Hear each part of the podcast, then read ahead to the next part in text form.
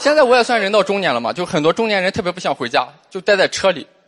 我觉得一个好男人就应该多在家里待着，我就特别喜欢待在家里的厕所里。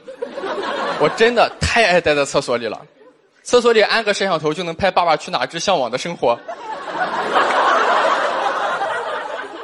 我甚至在里边安上了护眼灯，连书房都没有护眼灯。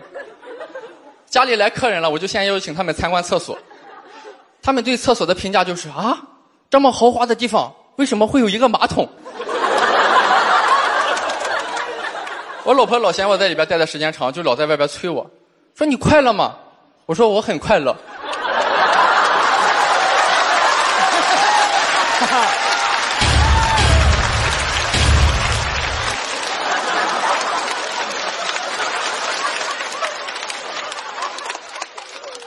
后来他为了把我弄出来，就改造了那个智能马桶圈他是个工程师嘛，那个马桶圈改造完以后，一到十五分钟就自动呲水，十六分钟开始呲开水。我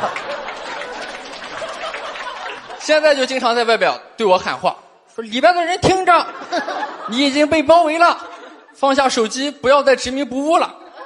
我也知道你也不容易，外边压力也很大，也很困难。但这不是你走上邪路的借口，还是要面对。想想你的老婆，想想你的孩子，他们也要上厕所呀。